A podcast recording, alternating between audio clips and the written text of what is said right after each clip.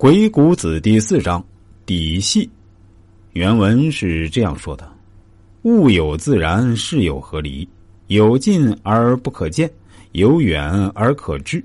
近而不可见者，不察其辞也；远而不可知者，凡往以验来也。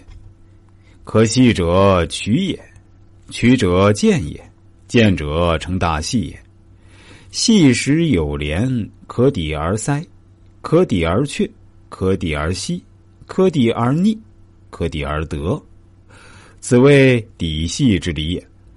是之微也，圣人知之，独保其身。因话说事，通达计谋，以识细微。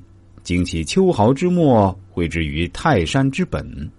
其师外赵蒙，牙孽之谋，皆有底细。底细之细，为道术用。天下分错，尚无明主；公侯无道德，则小人谗贼。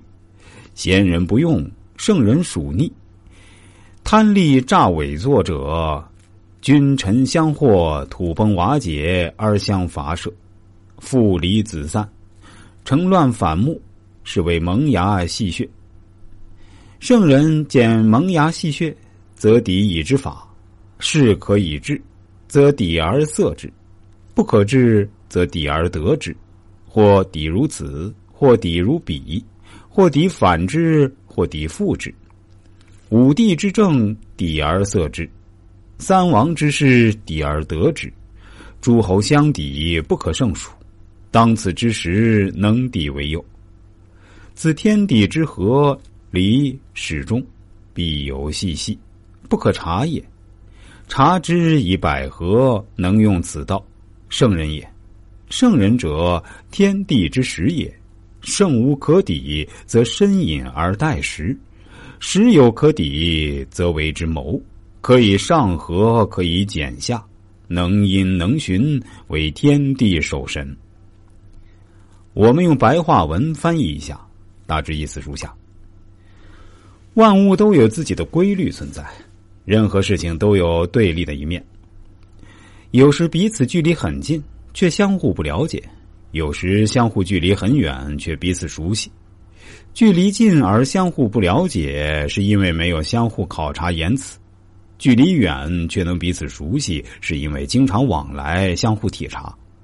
所谓就是狭渠，而渠就是容器的裂痕，裂痕会由小弯大。在裂痕刚刚出现时，可以通过底使其闭塞，可以通过底使其停止，可以通过底使其变小，可以通过底使其消失，可以通过底而夺取器物，这就是底的原理。当事物出现危机之初，只有圣人才知道，而且能够单独知道它的功用，按着事物的变化来说明整理。了解各种计谋，以便观察对手的细微举动。万事万物在开始时都像秋毫之末一样微小，力量发展起来就像泰山的根基一样宏大。当圣人将行政向外推行时，奸佞小人的一切阴谋诡计都会被排斥。可见，底原来是一种方法。